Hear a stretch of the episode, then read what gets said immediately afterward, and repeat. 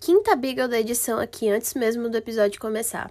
Mas eu esqueci de avisar que, para que você entenda meio que completamente o que eu vou falar a seguir, você tem que escutar o episódio sobre a fofoca incompleta. Então, se você tá escutando na ordem inversa, eu não recomendo. Eu acabei de receber uma cobrança vexatória de novos episódios dessas conversas. E a pessoa que estava cobrando estava mais do que certa, porque tem duas semanas que esse feed não é atualizado. Mas, em minha defesa, a última semana não teve episódio novo, porque, como deve dar para perceber, a minha voz não tá normal. Eu fui acometida pela minha velha amiga de longa data.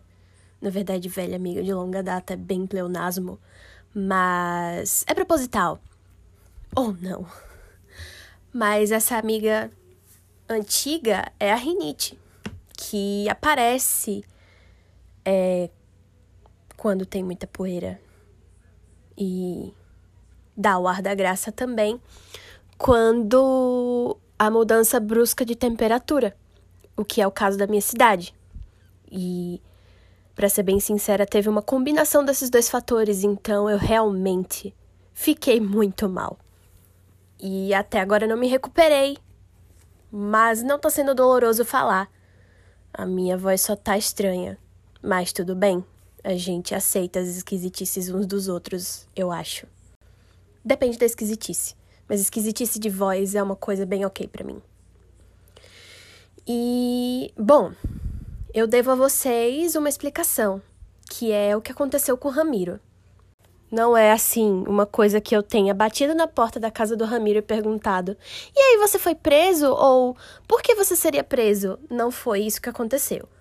Mas eu tenho um amigo advogado que ouviu o episódio sobre a fofoca incompleta e falou que muito provavelmente dá para saber o que foi que aconteceu com o Ramiro, o que ele teria feito para provavelmente ir em cana por um mês eu acho que a gente tem informação suficiente para talvez explicar pelo menos o que Ramiro fez. Se ele foi preso ou não, vai ficar para minha imaginação e para de vocês. Esse meu amigo é advogado e é muito legal ver os meus amigos crescendo, porque dia desses, esse meu amigo era Mr. Bruno LPU no MSN cujas fotos de perfil consistiam nele com gel no cabelo e óculos escuros em ambientes fechados. Um luxo. E hoje ele anda de terno e gravata porque ele é advogado na empresa. Sei lá, eu não sei. Eu ia fazer uma piada tipo médico da empresa medicina, mas acho que as pessoas não falam isso com advogado, né? Então, a gente é amigo há algum tempo, a gente tinha, sei lá, 12, 13 anos, talvez. Acho que por aí. E, bom, muito legal ver meus amigos crescendo. Ele estava testando o fone novo dele, ouvindo as minhas lorotagens, quando pausou a maratona para vir me dizer que prisão de um mês provavelmente é dívida de alimentos. Ele falou também que tem outras coisas que dão um mês de prisão, mas são muito específicas e raras. Não que eu esteja subestimando a capacidade dos meus vizinhos de fazerem coisas muito específicas e raras. Minha mãe falou que um fim de semana desses que eu não tava aqui, teve uma briga no salão de festa entre vizinhos. E por algum motivo muito aleatório que eu não consigo lembrar agora.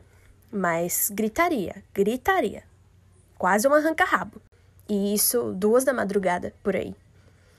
Então eu não excluo a possibilidade de um vizinho meu ter feito algo muito específico e raro é, mas sei lá, pode ser que ele tenha roubado a caixa de correio de alguém. Ele ficou com inveja porque em condomínio não dá para ter caixa de correio. E aí ele pode ter roubado a caixa de correio de alguém e foi pego e poderia ser preso por um mês. Ou ele pode, sei lá, ter roubado uma placa de trânsito. Na verdade, isso deve isso deve ser um crime comum e deve ser mais do que um mês conhecendo a justiça volante. Mas enfim. É, fato aqui, alimentos geralmente dá um mês, prorrogável por mais dois meses, segundo esse meu amigo, Mr. Bruno LPU. Eu tô queimando o filme dele, mas eu também tenho material para queimar meu filme. Nessa época, a gente fazia parte de fã-clubes do Linkin Park. E eu era ADM, não era ADM, mas eu esqueci o cargo. Mas eu era uma, uma das pessoas que botava ordem na bagaça de um fã-clube dentro de grupos do MSN chamado Hybrid, Hybrid Corporation, que era é, baseado no, no nome do primeiro CD do Linkin Park, Hybrid Theory. Fato é que as iniciais desse fã-clube eram HC, certo? E aí o meu apelido no MSN nessa época era Senhorita HC. Só que não HC as letras, era A-G-A-C-E. Esse foi, acho que um dos menos constrangedores. Mas eu também não vou dar de bandeja assim os mais constrangedores, desse jeito, né? Voltando para a história de Ramiro, eu preciso contar outros poucos detalhes que eu sei sobre ele. Informações coletadas junto a outra fonte valiosa para o caso, a minha mãe, grande representante do Ministério das Fofoqueiras de Aracaju e Grande Aracaju.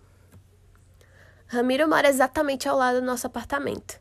Pode ser que ele ou a atual esposa dele estejam ouvindo essa conversa. Oi, Ramiro ou esposa de Ramiro. Por saber o número de apartamento de Ramiro, eu sei que ele passou mais de ano usando um adesivo do palhaço do Planalto no carro dele. Enquanto em campanha e depois de eleito o palhaço do Planalto, inclusive durante o genocídio.